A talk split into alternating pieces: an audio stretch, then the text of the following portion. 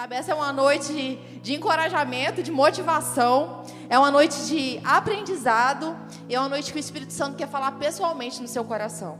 Sabe, nós temos um Espírito que é pessoal, um Deus que é pessoal, que comunica a verdade de forma pessoal no nosso coração. Então, ouça a voz do Espírito hoje no seu coração. É, antes de eu começar a mensagem, Quero falar um pouquinho sobre a Cada Kids. Eu falei na semana passada, o pastor Hélio falou na semana passada. Então aqui a gente valoriza, você sabe, a gente valoriza as nossas crianças, os nossos adolescentes. E aqui a gente não tá para passar tempo com eles lá em cima. Ah, para passar um tempinho com eles, para cuidar. De... A gente não está cuidando de criança. A gente está aqui para ensinar a criança no caminho. Gente, as crianças vêm para cá para cultuar a Deus tanto quanto você está cultuando a Deus aqui. Ele vem para cá para ser, as crianças vêm para cá para serem ministradas na verdade. E eu quero convidar você para abençoar, para orar e para agradecer para os professores que estão lá em cima, ensinando seu filho na palavra, que tem dedicado tempo para ministrar ao coração dos seus filhos. Valorize esses professores, eles têm amor por esse ensino. Então eu falo, vai lá, aperta a mão, dá um abraço, valorize. Eu quero te chamar. Se Deus colocou no seu coração que essa é a área para você servir a Ele, não deixe para depois. Muitos são chamados, poucos são escolhidos. Por que poucos são escolhidos? Porque poucos se disponibilizam para fazer aquilo que Deus está chamando para fazer. É tempo da gente falar: Eis-me aqui, Senhor, envia-me a mim. Eis-me aqui, Senhor, eu estou aqui para fazer aquilo que está no teu coração. E ouça o chamado de Deus para a sua vida, em diversas áreas, para servir o corpo de Cristo, para servir a sua família, para servir aos propósitos do reino nessa terra. A nossa vida aqui no Brasil, em Ribeirão Preto, tem um tempo para acabar. Mas a nossa vida no reino dos céus, no reino, no reino do Filho do seu amor, é para sempre, é eterno, em vista no reino. E coloque o Senhor em primeiro lugar. E tudo aquilo que você precisa vai ser acrescentado. Amém? Então, eu já tinha uma mensagem preparada para hoje, algo que estava queimando no meu coração, mas sexta-feira tudo começou a mudar. Se mudou em mim, vai mudar em você também algo. O Espírito Santo tem algo para comunicar ao nosso coração. Deus já tem comunicado e ele, enquanto eu estava aqui, ele estava se manifestando, sabe, revelando coisas ao meu coração. Então abra teu coração. A Bíblia diz que o semeador ele saiu a semear. A palavra é perfeita, a semente é incorruptível, mas e quanto ao teu coração? Você vai deixar o inferno vir roubar a semente ou as preocupações virem roubar a semente? Permita que o seu coração seja um bom solo, no qual a palavra vai frutificar 100 por um. Não aceite menos do que 100 por um. Pode frutificar 30, 60, mas nessa noite queira mais o Senhor. Sabe, não fique apático a essa ministração. Você pode participar. Você pode participar com um amém, com é assim mesmo, Senhor, abrindo teu coração e teu ouvido, sabe? Às vezes o inferno quer cozinhar a gente, sabe? E ele fala: ah, basta você ir para o encontro, ficar sentadinho ouvindo você já cumpriu a sua função. Não, é muito pouco. Nós precisamos nos posicionar. É tempo da igreja se posicionar. É tempo de nós nos levantarmos com ousadia e intrepidez e não sermos apáticos diante de tantas coisas que acontecem ao nosso redor. Não é mais um domingo, é o domingo que o Senhor fez. Se você está aqui, Deus quer trazer transformação na sua vida.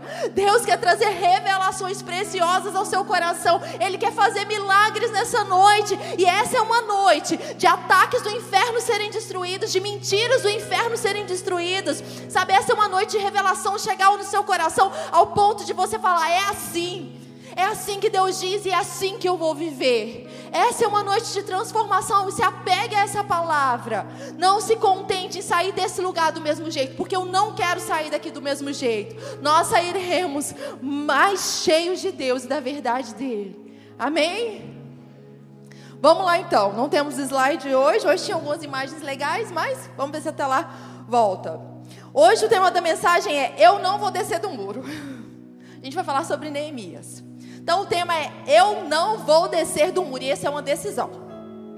O que, que eu quero falar com esse eu não vou descer do muro? Eu não vou desistir.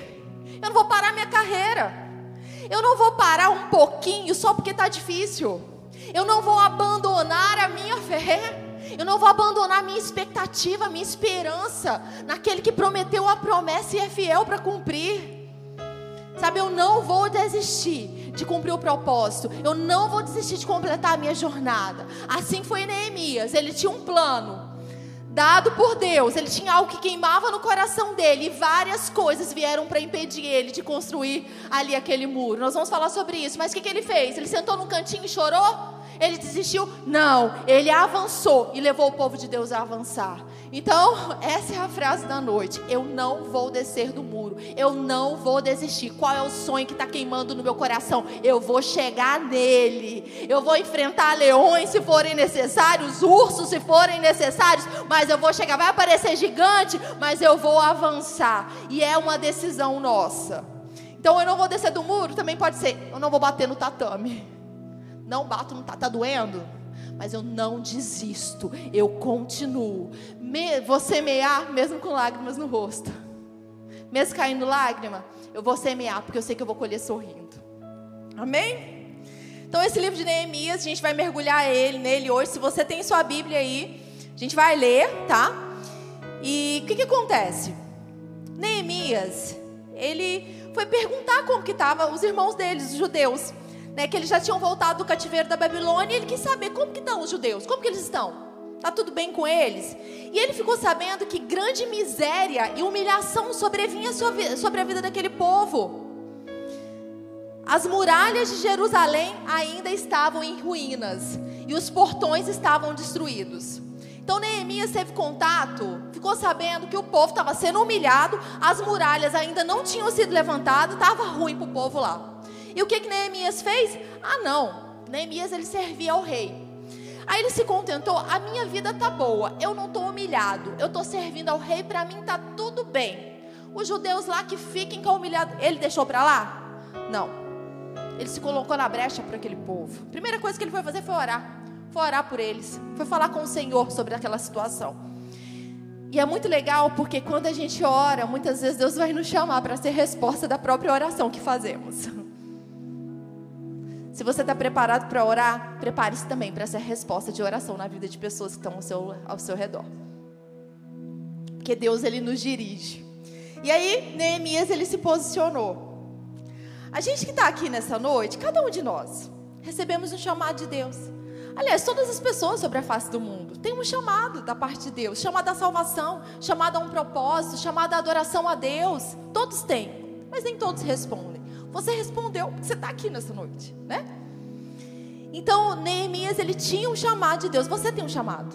Você tem algo que Deus te chama para fazer. Você tem algo que queima no seu coração.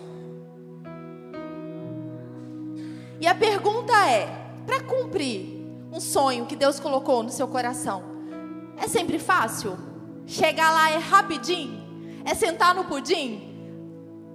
Tem adversidade ou não tem adversidade? Não, adversidade é só para uns, para outros não. Tem gente que senta no pudim.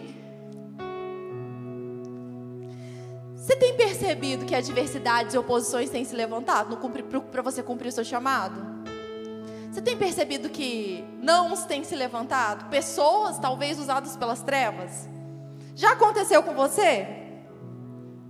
Tem construções na sua vida que precisam ser feitas, mas ainda não foram completadas porque tem muita adversidade? Que está difícil de chegar lá? Então, vamos aprender com Neemias como que ele fez para completar essa parte de construção de muros. O que, que ele fez? A gente vai aprender com ele hoje. Sabe, é, eu já conversei com algumas pessoas e às vezes elas se sentem elas chegam no encontro e vê os irmãos adorando a Deus. E parece que a vida de todo mundo, nossa, tá todo mundo feliz, ninguém tem problema. Só eu estou passando por esse problema, Deus não me ama. Porque não sou valorizado por Deus, porque lá o irmão, a irmã lá só fica rindo. Isso é um engano do inferno. Porque Jesus disse que nesse mundo nós vamos enfrentar tribulações. Ele disse para a gente ter bom ânimo, porque ele venceu o mundo. Então, as adversidades são inerentes a esse mundo. A gente sabe que o sistema desse mundo jaz no maligno. Nós, como filhos de Deus, não estamos na mão do inferno. Mas o sistema desse mundo está na mão do inferno. Então, as adversidades, elas vão acontecer. Isso é fato. Sabe, Tiago fala: olha, fica sabendo aí, resista ao diabo, fica sabendo que os seus irmãos ao redor do mundo também estão passando pelas mesmas adversidades que vocês. Então, eu só quero te falar que tem gente do seu lado que está passando por adversidades, tanto quanto você está passando, enfrentando algumas oposições, algumas dificuldades para chegar em algum lugar. Isso vai acontecer com todo mundo. Não é que Deus escolheu alguns queridinhos que não vão passar por problemas e vai ter uma bolha de proteção e o resto que passa pelos. Não. As adversidades são inerentes ao sistema desse mundo e nós vamos passar por elas. E quando passarmos, temos que sair melhores do que entramos. Amém? Não vamos sair derrotados, vamos sair, continuar mais do que vencedores. A gente vai agora para Neemias, pega aí sua Bíblia então. Vamos para Neemias 2. Neemias 2, capítulo 2, verso 9. O primeiro ponto que a gente vai ver, imagina aqui na tela teu primeiro ponto. O primeiro ponto é: o inimigo está observando. Olha então o que está escrito em Neemias 2:9. É, então Neemias ele começou a se preparar para ir para o local para construir as muralhas, para ajudar o povo. E ele teve todo o favor do rei a quem, ele, a quem ele servia, um rei natural, né? Ele teve todo o favor. Então Neemias 2:9. Então eu fui aos governantes da região do outro lado do Eufrates e lhes entreguei as cartas do rei. Ora, o rei tinha enviado comigo oficiais do exército e cavalheiros. Ele estava amparado, Neemias estava amparado. Mas olha só, mas Sambalate, o Oronita, e Tobias, o servo, o servo Amonita, ficaram sabendo disso, e não lhes agradou nem um pouco que alguém estivesse interessado no bem dos filhos de Israel. Então a gente vai ver aqui sobre Sambalate e Tobias, que são os adversários, o inimigo. Vamos pensar na figura de Satanás aqui, né? Que eram pessoas, né? E aí, quando Sabalate e Tobias ficaram sabendo que Neemias estava se movimentando para ajudar o povo de Deus para construir as muralhas, o que, que eles fizeram? Não ficaram nada felizes. Quando o inferno percebe que você está se movimentando para obedecer a Deus, você acha que ele fica feliz? Sabe? E a Bíblia diz que o inimigo ele está ao derredor procurando o quê? Alguém para devorar. Então ele fica nessa observação para ver aonde que ele pode atacar, o que, que ele pode fazer, qual a brecha que ele vai usar, qual é a palavra que ele vai pegar. Ele fica observando, ele é estrategista. O inferno não é bobo, não. Ele está anos e anos e anos nesse sistema de tentar roubar, matar e destruir. Então o inimigo estava observando ali o que Neemias estava fazendo. Vai lembrar, gente, que o inferno, que Satanás, não é Deus. O nosso Deus é o único que sabe de todas as coisas, que tem todo o poder, que reina de eternidade a eternidade. Então, Satanás ele não tem o poder de ler a sua mente, tá? Ele não pode fazer isso, mas ele lê as suas ações. Ele ouve as suas palavras. Então ele está sondando o que você faz, mas os seus pensamentos ele não tem esse poder. É Deus que sabe de todas as coisas, ele não. Então o inimigo ele estava observando. E o que você tem que perceber nessa noite é que o mundo espiritual é real. Às vezes a gente tá, fica tão concentrado nas coisas naturais, só naquilo que a gente vê, a gente vai trabalhar, as pessoas que a gente lida, e a gente esquece que o mundo espiritual é real. A Bíblia fala que o que a gente não vê criou aquilo que a gente vê. Deus criou to todas as coisas. Então, anjos são reais, demônios são reais. A gente não vê. A Bíblia ainda fala de um dom do espírito, que é discernimento de espírito, que a pessoa ela tem visão aberta para poder ver no mundo espiritual essa parte, tanto de anjos quanto demônios, se a pessoa está sendo movida pelo céu ou pelo inferno. Então, perceba que o mundo espiritual é real. Tem coisa que você acha que é do nada, ah, não, isso aí é meramente natural. E eu vou te falar, não dá para enfrentar guerras espirituais com armas naturais, a gente vai perder. Se você está enfrentando uma batalha espiritual e querer usar armas naturais, como que a gente vence o inimigo com arma natural? Como que a gente usa a nossa força para derrotar Satanás? A gente depende do poder de Deus em nós. A gente depende da palavra de Deus na nossa boca e nas nossas ações. Então, o mundo espiritual, ele é real. A Bíblia fala em 2 Coríntios 2:11 que a gente não ignora as intenções de Satanás. Então, eu não quero aqui nessa noite exaltar Satanás, porque ele não tem todo poder. A gente exalta a Deus que tem todo poder. Só que a gente tem que entender que a Bíblia fala que o inferno ele tem intenções ou desígnios, ele tem uma forma de pensar, uma forma de agir e é para o mal. E aqui está falando que a gente não deve ignorar. Não ignore que você está numa guerra. Então o inimigo estava observando lá e sim, ele vai ficar nos observando para encontrar uma forma para nos destruir. A pergunta é: a gente está dormindo ou a gente está orando e vigiando? Porque nós somos chamados para orar e vigiar. Ore e vigie. Agora, continuando Neemias, no 2, vamos para o 19. Neemias 2, 19. Aqui então, eles começam a se preparar para começar a construção dos muros. Quando a gente pensa em muro, a gente pensa em proteção, uma cidade guardada. Eles começam a se preparar. E aí no 19, porém, quem apareceu? Sambalate, o Oronita, e Tobias, o servo Amonita. E um árabe chamado Gesem. É, souberam disso e zombaram de nós e nos desprezaram, dizendo. Aqui está falando que eles zombaram. A gente vai ver outras partes aqui, e os inimigos eles continuam zombando dos judeus ali.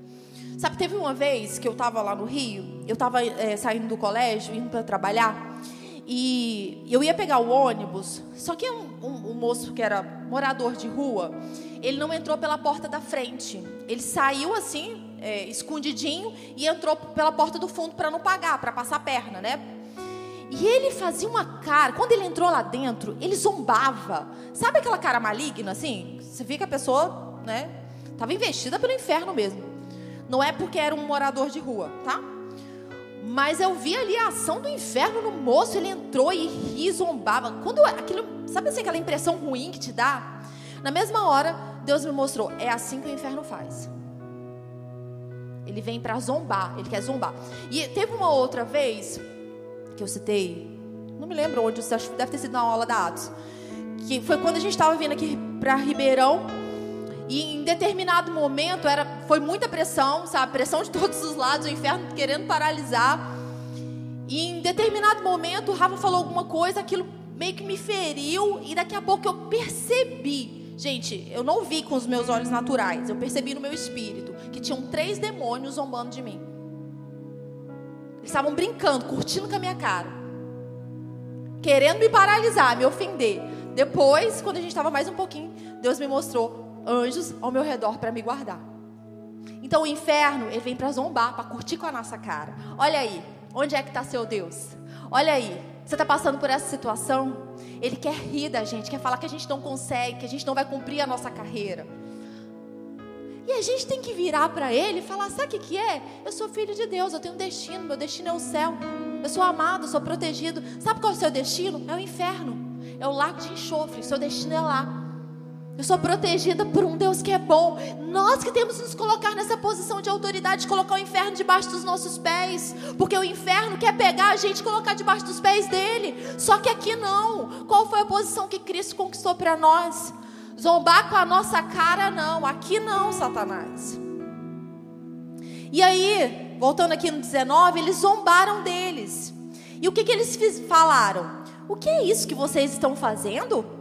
Querem se rebelar contra o rei, aqui o rei, né, a quem é, Neemias servia. Então lhe respondi: O Deus dos céus é, é quem fará com que sejamos bem-sucedidos. Nós, seus servos, vamos nos preparar e começar a reconstrução. Mas vocês não têm parte, nem direito, nem memorial em Jerusalém. Então a pergunta é, segunda pergunta então, segundo ponto, o inimigo questionou o propósito divino. O que, que, é que vocês estão fazendo? O que, que vocês estão fazendo? Dá para fazer? É possível? E aí às vezes a pergunta do inferno para a gente é: o que, que você está fazendo? Você está agindo certo?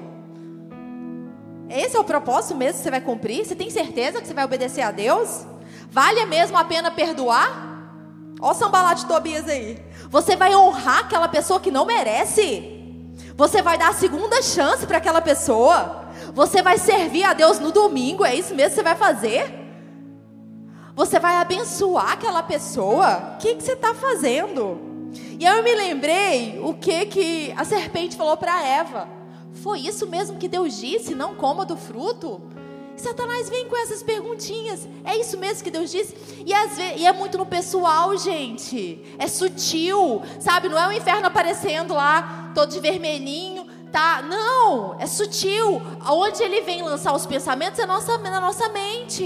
Vem, sabe, como dardos inflamáveis, inflamados que vêm para tentar destruir, contaminar a nossa mente. É isso mesmo que Deus disse: não coma do fruto? Tem certeza? Ah, Ele sabe que no dia que vocês comerem, vocês vão ser muito bons. Deus está querendo controlar vocês. É o inferno vindo com mentira. E a gente tem que ser rápido sabe, para responder como Neemias. O que, que Neemias falou? O Deus do céu é quem fará com que sejamos bem-sucedidos. O que, que eu estou fazendo? Eu estou fazendo o que Deus me chamou para fazer. E Ele vai fazer com que eu seja bem-sucedido. Tem que sair. Sabe, veio aquele pensamento do inferno que você sabe que é do inferno. Pensamento que traz medo, que traz confusão, que vem trazer depressão. Esse pensamento do céu? Não, é pensamento opressivo. E a gente tem que ser rápido para responder. É Deus que vai me socorrer. É Deus que é meu socorro. Ele vai me ajudar a cumprir o meu propósito. Ele é minha força. E aí o que é legal, que Neemias fala assim: vocês não têm parte, nem direito, nem memorial em Jerusalém. Tipo, inferno, você não tem parte comigo. Eu estou aqui, debaixo de um direito do céu para cumprir a minha chamada. Deus me chamou, por exemplo, Neemias poderia falar: Deus me chamou para reconstruir essas muralhas e é o que eu vou fazer. Você não tem direito nem parte nisso. Você não acha lugar em mim. E tem que estar tá muito certo que está na vontade de Deus para poder falar para Satanás: Você não acha lugar em mim. Porque se a gente estiver andando segundo os propósitos do inferno, como que eu vou falar para ele que ele não acha parte em mim? Né? Se eu ando em mentira, se eu ando fora da palavra de Deus, é brecha para o inferno entrar. Então, aqui Neemias colocou Deus como foco, como primeiro lugar. Quando o inimigo vier questionar o propósito divino que Deus colocou no seu coração, lembre a ele que você foi chamado por Deus e é Deus que te capacita, que te capacita para você cumprir os sonhos dele. Amém? Neemias 4 agora. Neemias 4, a gente vai ler do 1 ao 3. Então, o ponto 3, o inimigo questiona quem são os judeus. Neemias 4. Então, gente, aqui tudo. Neemias está trabalhando, está pondo o povo para construir. Vamos construir essas muralhas. E aqui, uma hora ou outra, chega o inimigo. Sambalat Tobias está aqui chegando. E aí o 4.1. Quando Sambalat ouviu que nós estávamos construindo a muralha, ele ficou irado e indignado. E começou o quê? Ó, zombar, ó, zombaria de novo. Na presença dos seus irmãos e do exército de Samaria, ele disse: O que é que esses judeus fracos estão fazendo? Vocês vão permitir que eles continuem? Será que vão oferecer sacrifícios? Pensam que podem acabar, acabar a obra num só dia? Será que as pedras que foram queimadas poderão renascer daqueles montes do pó? Tobias, o amonita, estava com Sambalate e disse: Mesmo que reconstruam, se vier uma raposa, derrubará aquela muralha de pedras. Então, o inferno questionou: Quem são vocês? E o inferno vai questionar a gente: quem é você? E a gente tem que estar com a palavra, com a verdade na nossa boca. Quando é, quem é você? Sou um filho amado de Deus em quem ele tem alegria. Sou protegido por ele. E aí você viu? Chamou os judeus de fracos. E o inferno vai falar: você não consegue, você não pode. Quem você pensa que é? São as frases do inferno. Você não pode vencer e conquistar algo tão grande. Você é um miserável, um coitado, frases do inferno. Quem você pensa que é? Quem eu sou? Quem Cristo me fez na cruz do Calvário. Sou salvo, sou protegido, sou amado, sou guardado. E uma coisa aqui que Sambalat Tobias fez foi colocar os judeus para baixo. Tipo, vocês são fracos. Se vier uma raposa e sofrar, essa muralha aí que vocês estão fazendo não é de nada, vai cair. Vai dar ruim para vocês. Se o inimigo ele não conseguir colocar a gente para baixo, humilhar a gente, ele vai tentar colocar a gente para cima demais. Tipo, o que ele quis ser acima de Deus. Então, cuidado com o orgulho. Sabe? Porque não é nós não somos coitadinhos, sabe, miseráveis, aquilo daquilo do cavalo do bandido, Mas nós também não estamos acima de Deus, não. E não somos melhores do que ninguém. Nós somos valorizados, temos uma posição assentados em lugares celestiais em Cristo Jesus, mas orgulho não pode encontrar espaço no nosso coração, não, porque foi isso que fez Satanás cair. Ele queria estar tá lá. Então, se o inferno não conseguir colocar você para baixo, cuidado, porque ele pode colocar tanto orgulho no seu coração que daqui a pouco você está se achando e nem precisa mais de Deus, porque eu consigo fazer na força do meu próprio braço. E porque, gente, cuidado, nós não somos melhores do que os outros. Sabe, talvez você tenha tido um posicionamento que é legal, talvez você tenha um conhecimento, revelação da palavra, mas isso não te faz melhor do que quem está do seu lado, isso não nos faz melhores do que os outros. Deus ama tanto você como, como ama quem está do seu lado, tanto você como ama o seu cônjuge. Nós precisamos nos valorizar. Um dos ataques do inferno é desvalorização. Sabe, marido desvalorizando esposa, esposa desvalorizando marido. Às vezes os pais, a forma com que falam com os filhos, isso é desvalorização. Nós não podemos cair, sabe, nesse lugar que para eu me sentir melhor, eu desmereço o outro, eu julgo o outro, porque quando eu julgo o outro, não vejo meu problema, né? É mais fácil. Então, cuidado, isso é uma estratégia do inimigo. Ele vai tentar te colocar lá embaixo, ele vai tentar te colocar lá em cima. E a Bíblia fala que o orgulho, depois do orgulho tem a queda. A queda está logo depois do orgulho. Precisamos guardar o nosso coração. Aliás, na mensagem antiga eu falava bastante sobre orgulho. Então, esse é um ponto que deveria ser falado nessa noite. E aí, diante dessa situação, Sambalat e Tobias perguntar: quem são vocês? Quem que vocês acham que é? O que, que Neemias fez diante do ataque de Sambalat e Tobias? Sentou no cantinho e chorou, é? É mesmo. Melhor voltar lá, para servir o rei, porque eu não sou ninguém mesmo. Construir essa muralha está muito difícil. Não. Neemias, ele orou ao Senhor e clamou por justiça. Nós precisamos nos achegar diante de Deus para ouvir o que Ele tem para falar com a gente e clamar a justiça dele. O que, que nós precisamos fazer? Precisamos orar e precisamos levantar a nossa identidade em Cristo Jesus. Se você não sabe quem é, eu te convido para fazer a Atos. Nós temos uma matéria que fala justamente sobre a realidade da nova criatura. Quem você é em Cristo? O que Cristo conquistou para você na cruz do Calvário? Quem você é? Justo, justificado pelo sangue do Cordeiro. Nós somos novas criaturas, filhos de Deus.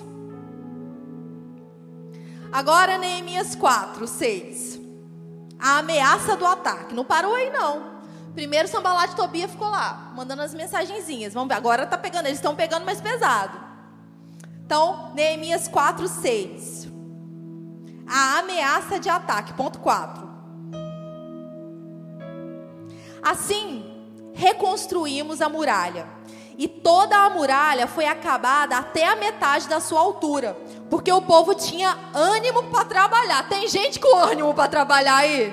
Pergunta para você, mesmo com o Sandovalate Tobias falando na sua cabeça, você está com ânimo para trabalhar, para reconstruir, para construir aquilo que Deus te chamou para fazer? Ou para você tá o básico tá legal? Uma cabaninha ali já tá legal? Ou você quer que seja uma obra completa onde todos estejam guardados e não apenas você? O povo estava animado para trabalhar, gente. E o ânimo não diz respeito a sentimento natural. O ânimo diz respeito a uma decisão em ser forte e corajoso. Em me mover pelo que Deus me chama para fazer. Porque sentimentos nos puxam para baixo. Sentimento, por sentimento, tem dia que a gente não quer nem levantar da cama. Por sentimento, a gente não quer perdoar o outro.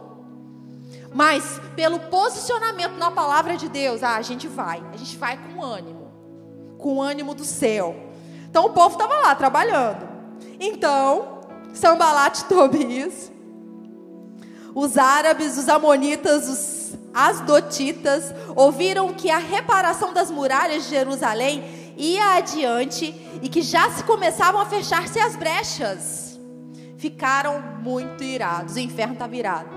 Olha só, fechar a brecha aqui Vamos pensar no nosso dia a dia que às vezes a gente precisa fechar algumas brechas? A gente está falando de uma construção de um muro, tá? Que é um lugar de proteção. E muitas vezes nós mesmos abrimos brechas dentro da nossa casa para o inferno vir, entrar e fazer bagunça e atacar. Como é que a gente abre brechas? quando a gente não anda de acordo com a verdade que foi revelada no nosso coração, com algo que Deus nos disse. Quando a gente não anda de acordo com a palavra, a gente está abrindo brechas. Se eu ando em mentira, se eu estou enganando, se eu estou ocultando, cuidado. Gente, por que, que eu tenho que esconder a senha do meu celular do meu marido? Meu marido não pode ter acesso ao meu celular? Meu marido não pode ter acesso à minha conta? Coisa estranha. Casamento é esse? Se um tem que ocultar a coisa do outro, mentir. Ah, ele não pode saber que eu fui em tal lugar? Não pode saber que eu tenho tal amigo? Não. Tem que trazer a luz, porque é na luz que se conserta. Se ficar no oculto, o inferno vem e vai fazer bagunça. Tem que ficar ligado. Você quer que a sua casa fique de pé? Então é prática da palavra. Você quer cuidar dos seus filhos? É prática da palavra. Nós precisamos praticar a palavra. Isso é uma questão de vida ou morte.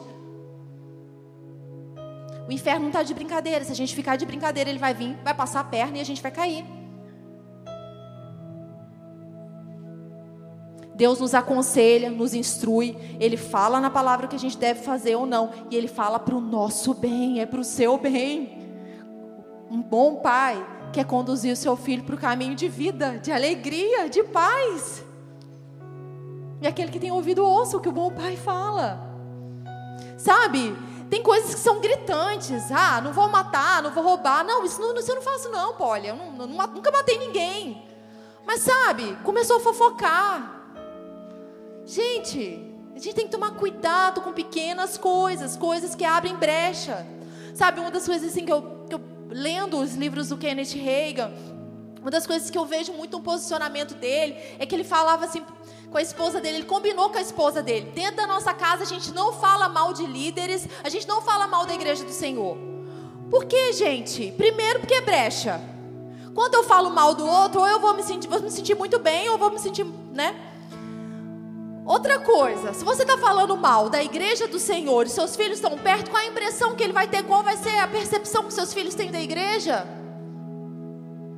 Nós precisamos semear coisas boas. Se tem algo que precisa ser resolvido, resolva primeiro com o Senhor. E se tem algo que precisa ser resolvido com alguém, senta com essa pessoa. É melhor do que ficar falando mal e abrir espaço, para o inimigo colocar mais amargura no seu coração. Nós precisamos ser maduros e sabermos resolver determinadas situações. Às vezes é difícil falar na cara que se te magoou. Às vezes é difícil falar, mas não tem melhor coisa de ir lá e consertar, resolver. Sabe, tem, tem muita coisa que eu preciso aprender, sabe, que eu preciso colocar na prática. Mas tem coisas na minha vida que já está fechado, sabe? Não dá, eu não posso abrir isso aqui. Já aprendi na prática. Quando eu abri, deu ruim. E tem coisas que a gente aprende na prática sofrendo, a gente não precisaria sofrer. Só de ouvir a palavra e praticar já era, já funcionaria. Então nós temos que ser sábios, Ouça o que Deus te diz. Fecha essa brecha para que o inimigo não ganhe espaço dentro da sua casa, no seu trabalho. Sabe, o sistema, a gente né, que veio do Rio, o Rio tem essa coisa tradicional de dar um jeitinho, de passar perna, né? Tem essa coisa, né, cultural. Nem todas as pessoas são assim no Rio de Janeiro, né? Mas tem pessoas que são assim. Mas no Brasil também. O Brasil tem esse negócio de dar um jeitinho, porque todo mundo está fazendo, eu vou fazer também. Não, você não é todo mundo. Você é filho de Deus, você tem um padrão do céu. Como que eu vou dar bom testemunho no meu trabalho, com as pessoas que eu lido, se eu estou agindo contra a lei? Eu sei que a lei diz para eu não fazer isso, mas eu vou agir contra a lei, e aí? Como que eu vou dar um bom testemunho? Como que eu vou influenciar outras pessoas? Isso é brecha. E o que, que o povo estava fazendo? Fechando as brechas. Eu ia falar sobre maturidade nessa noite. E o maduro sabe fechar brechas. O maduro percebe que tem alguma coisa errada, está arranhando, e ele vai lá e fecha a brecha. O maduro pede perdão. O maduro anda mais uma milha. O maduro continua. O maduro fecha a porta na cara do inferno. O maduro se posiciona diante de um ataque. O maduro não deixa o inferno entrar dentro de casa e ditar quais são as regras. Amém? E nós somos pessoas que estamos chegando na maturidade cada vez mais. E aí, voltando aqui, quatro. no, no 7, eles fecharam a brecha e aí os inimigos ficaram irados. Todos se juntaram, então, em comum acordo, para virem atacar Jerusalém e criar confusão ali. Porém, nós fizemos o quê? Oramos ao nosso Senhor como proteção, pusemos, pusemos guarda contra eles de dia e de noite. Então, a ameaça do ataque é tipo assim: o inferno chega e fala assim: vou destruir seu casamento. Tá, tá acabando. Ou então, então o inferno fala assim: vou tirar seu emprego. Ou então ele chega e fala assim: vou causar confusão. E aí, o que, que você faz? Corre pro banheiro e começa a chorar. Ó oh, céus, ó oh, vida, ó oh, tristeza. Tem um cerco ao redor da minha casa. Às vezes, gente, o sentimento puxa, a gente para baixo mesmo. Né? A gente fica mal, o sentimento vai puxar a gente para baixo. A ameaça do ataque chegou, tipo, a cidade está sitiada. E aí, o que, que eu faço agora? E é como se o inferno chegasse e falasse para você: Ó, vou entrar aí e vou matar mesmo, vou destruir, vou roubar tudo que é seu, vou roubar seu emprego. O que que Neemias fez diante do ataque, a ameaça do ataque? Ele juntou o povo. Vamos embora, todo mundo. Juntou as famílias. Ficou em posição de ataque, de batalha. Todos juntos. O que, que eles estavam fazendo? Construindo e protegendo. Eles não pararam a obra, continuaram colocando tijolinho em cima de tijolinho. Na época eu não sei qual era o material usado. Continuaram. Em uma mão era a ferramenta de trabalho e na outra era a espada. Na ameaça do ataque, juntou todo mundo e a gente vai trabalhar, mas também a gente vai se posicionar para a gente se proteger. Foi a chamada de Neemias. Agora, povo, é hora da gente junto. Vamos construir esse muro, mas também vamos ficar numa posição de proteção. Vamos fazer a nossa parte que Deus nos chamou para fazer. E foi isso que eles fizeram. Quando ouviram falar da ameaça de ataque, Neemias se posicionou. Sabe? Às vezes precisa chamar todo mundo. Vamos orar junto. Põe os filhos, vamos embora, vamos orar. Vamos interceder junto. Chama todo mundo em casa. Vamos orar. Vamos nos posicionar. Tem que intensificar. Tem época que tem que intensificar mais. Quando o negócio está pesado, quando o inferno está na mente, te atordoando, tem que intensificar. É oração em línguas, é louvor, é gratidão. É leitura da palavra, é meditação, é renovação de mente. Se a gente brincar, a gente leva uma lavada do inferno.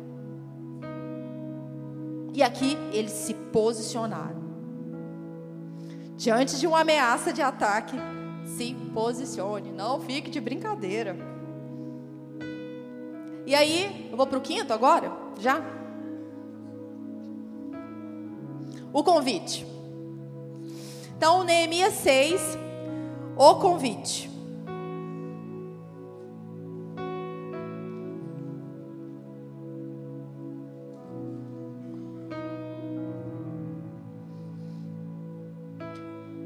Estão lá, cumprindo a, a obra, fazendo o que Deus chamou. Então, Neemias 6, do 1 ao 7. Quando Sabalat, Tobias, Gessen, o árabe e o resto dos nossos inimigos ouviram que eu tinha reconstruído a muralha, então, estava lá, finalizando tudo. E que nela já não havia o quê? Ah, brechas fechadas, vamos aprender.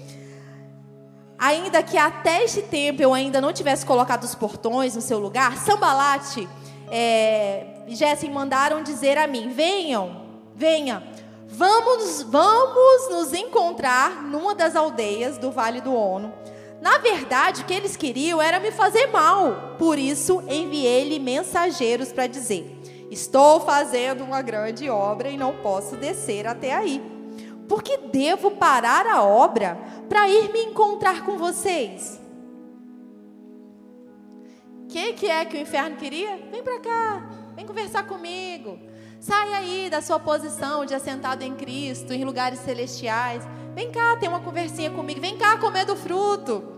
Vem fazer o que Deus não disse para você fazer. Que Deus disse para você não fazer. E o que, que foi a resposta de Neemias? Estou muito ocupado fazendo o que Deus me chamou para fazer. Estou fazendo uma grande obra, não desço, não tem quem me tire desse muro. Deus me colocou aqui, é aqui que eu fico e pronto.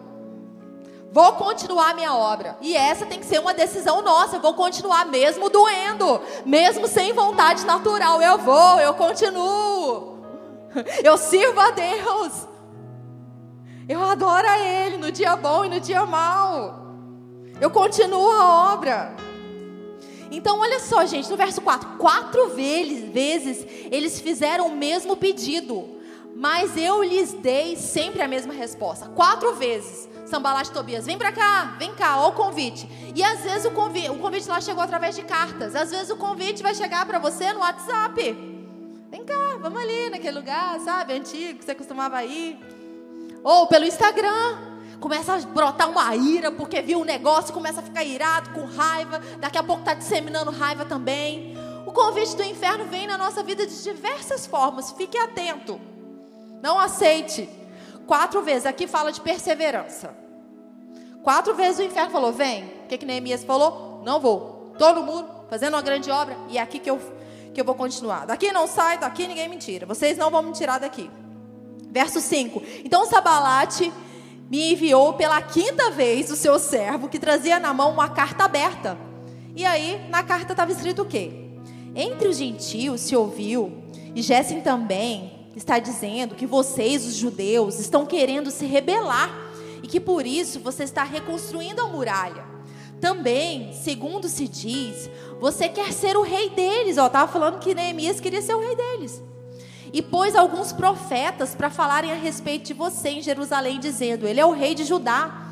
Ora, isso certamente vai chegar aos ouvidos do rei. Cuidado, hein? Portanto, vem agora e vamos em conjunto conversar a respeito disso. Né? O inferno vem com a cara de bonzinho. O bonzinho quer te ajudar. Vem cá conversar comigo. Tô vendo aí que está acontecendo algumas coisas na sua vida. Vem, eu tenho ajuda para você. Não, nosso socorro bem presente na adversidade é o Senhor. Cuidado com os convites do inferno, né? Aí o convite do inferno vai ser: Ah, Jesus não está conseguindo solucionar esse problema seu até hoje. Tenta outra coisa. Ah, vai buscar outras soluções. Tem tantos outros deuses aí.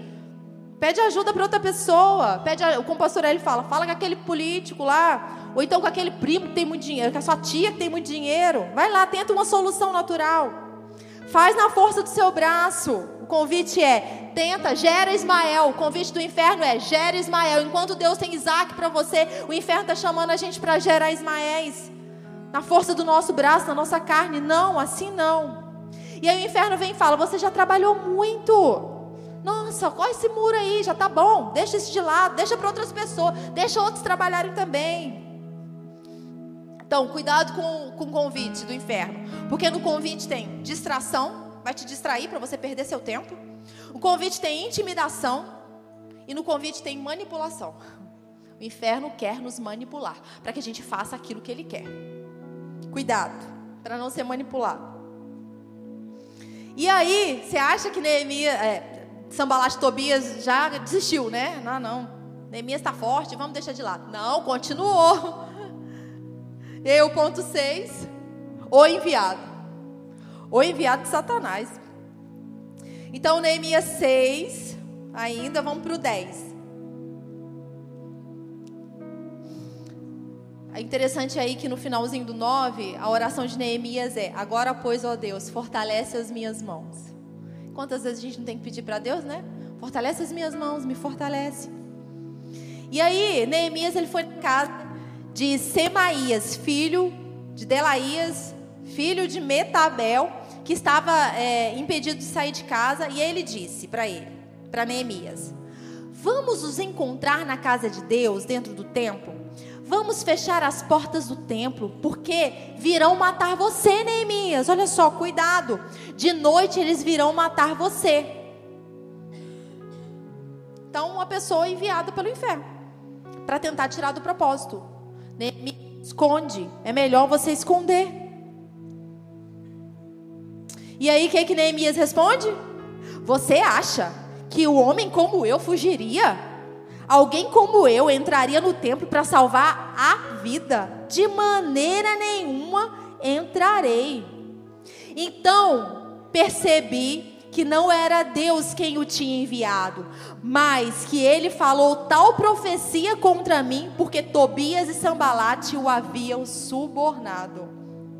Para isso o subornaram. Para quê? Me amedrontar, amedrontar e para que fazendo isso eu viesse a pecar, para que puser, pudessem atacar a minha reputação e me afrontar. Gente, só de você meditar nisso aqui, você já tem tanta coisa. Então, esse homem foi levantado por Sambalat Tobias para paralisar, para amedrontar, amedrontar. E a gente lembra que a Bíblia fala em 2 Timóteo 1,7: Deus não nos deu espírito de medo, de covardia, mas de quê? poder, amor e uma mente equilibrada. Então, quando o enviado do inferno vier te falar algo para trazer medo no seu coração, lembre-se: Deus não me deu esse espírito de medo, Ele me deu poder, amor e uma mente equilibrada. Sabe, nesses dias nós precisamos tomar posse dessa mente equilibrada, porque o ataque do inferno nas mentes está grande. Nós precisamos guardar o nosso interior, nós precisamos renovar a nossa mente. Deus nos deu isso, uma mente equilibrada, poder para combater, amor para viver a verdade e uma mente equilibrada, moderação. Ali quando Jesus estava com Pedro, né? Aí Pedro falou para Jesus assim: "Ah, não, o senhor vai morrer na cruz, né? Não, faz isso não. Que isso, coitadinho do senhor. Arreda-te de mim, Satanás." Pedro estava sendo, Pedro era Satanás? Não, mas ele estava sendo usado pelo inferno. E na mesma hora Jesus se posicionou. Nós precisamos. Você não vai, você não vai chegar para a pessoa, né? Vai, vai, com sabedoria. Mas quando chegar um enviado do inferno, uma pessoa estiver sendo usada, né? Com palavras, não aceita não. Fica na posição. Continua. E aí o que, que aconteceu? Depois de tanta oposição, deu certo. O muro foi finalizado. Deu certo para Neemias, deu certo para o povo de Deus, vai dar certo para a gente. O mesmo Deus que era com eles é o Deus que está contigo. O mesmo Deus que vinha trazer revelações para ele é o Deus que traz revelação para o nosso coração. Deu certo lá e está apontando para a gente um povo que vai guardar sua casa, que vai construir muralhas de proteção, onde o inferno não vai alcançar lugar. Deu certo lá, vai dar certo na nossa jornada na medida da nossa obediência. Então, Neemias 6,15. A reconstrução da muralha foi terminada aos 25 dias do mês de Elu, em 52 dias. 52 dias. Quando todos os nossos inimigos ouviram isso, Todos os gentios à nossa volta temeram e decaíram muito no seu próprio conceito, porque reconheceram que foi por intervenção do nosso Deus que fizemos essa obra. E o povo reconheceu, foi por Deus. Não é porque eles eram fortes e corajosos em si mesmos, mas porque Deus os fez fortes e corajosos e Deus fez um milagre naquele lugar. Então, foi possível lá. Deus nos chama para um tempo de reconstrução na nossa jornada. Há coisas que estão como escombros na nossa vida e precisam ser reconstruídas. E precisa de uma decisão nossa, de um posicionamento nosso. Ainda que alguém do meu lado não queira, eu me posiciono para agir. Eu me posiciono para viver os planos de Deus. Senaqueribe também tentou invadir a Síria. E veio com Senaqueribe afrontou a Deus, falando que Deus era incapaz de cumprir o que Deus prometia. E o rei Ezequias se colocou diante de Deus e Deus os livrou. Deus milagrosamente livrou aquele povo que estava sendo atacado pelo inferno. Deus é um Deus de milagres, é um Deus que cumpre a sua palavra. Ó, 1 João 3:8. Para isso se manifestou o filho de Deus, para destruir o quê? Para desamarrar as obras do diabo, para destruir aquilo que o inferno quer tentar fazer na nossa vida. Sabe, para isso se manifestou Jesus na sua vida. Jesus é o seu Senhor, ele é o seu Salvador, é o seu libertador. Ele é aquele que abre portas que ninguém pode abrir, mas ele também fecha portas que ninguém pode fechar. Sabe, ele tem a solução para cada área da sua vida. A verdadeira batalha contra Satanás foi vencida na obra da cruz do Calvário. E nós não poderíamos fazer. Não dava para lutar face a face com o diabo. Jesus venceu. Ele derrotou o inferno. Jesus foi no território do inimigo no inferno e venceu o inferno lá. Jesus ressuscitou dentre os mortos. O inferno foi destruído. Então a verdadeira batalha contra o inferno foi lá, destruída por Jesus, obedecendo ao Pai, tendo morte, morte de cruz e ressuscitando na cruz. Ressuscitando dentre os mortos. Agora, o que, que a gente precisa fazer, gente? É um combate de fé, de posicionamento, de saber quem a gente é. Sabe, de ficar nesse lugar sentado, em lugares celestiais, um lugar de domínio, de autoridade, um lugar que honra a Deus, que obedece à verdade. O nosso papel hoje é de andar na verdade, de continuar no que Jesus conquistou para nós. E o inferno vai tentar tirar a gente desse lugar. E nós precisamos permanecer, não desistir, não desista. Tem coisas que Deus colocou no seu coração, não desista disso. Se você começou, vai parar agora por quê? Foi porque Deus mandou ou porque está doendo na carne? É tempo da gente continuar. O inferno quer frustrar os sonhos de Deus sobre a vida dos seus filhos. Não pare de semear na vida deles. Ore pelos seus filhos. Ore pela sua casa. Nós temos autoridade sobre o inferno porque Jesus nos deu essa autoridade. Então use a autoridade que você tem. Resista ao inferno, obedeça a Deus, resista ao diabo e ele vai ter que fugir. Jesus na tentação do deserto, o inferno ficou lá tentando, falando, falando. Daqui a pouco Jesus ah, tá só vencendo na palavra, só vencendo na palavra. Aí Satanás ele se afastou até tempo oportuno, queria dizer que ele ia tentar de novo. Você pode ter vencido determinadas áreas, mas o inferno ele vai tentar de novo. E você precisa permanecer em quem você é. Amém? É tempo de posicionamento, é tempo de construção, é tempo da gente avançar, da gente amadurecer nas verdades que Deus tem para nós. Sabe? Queria chamar o pessoal da música para subir.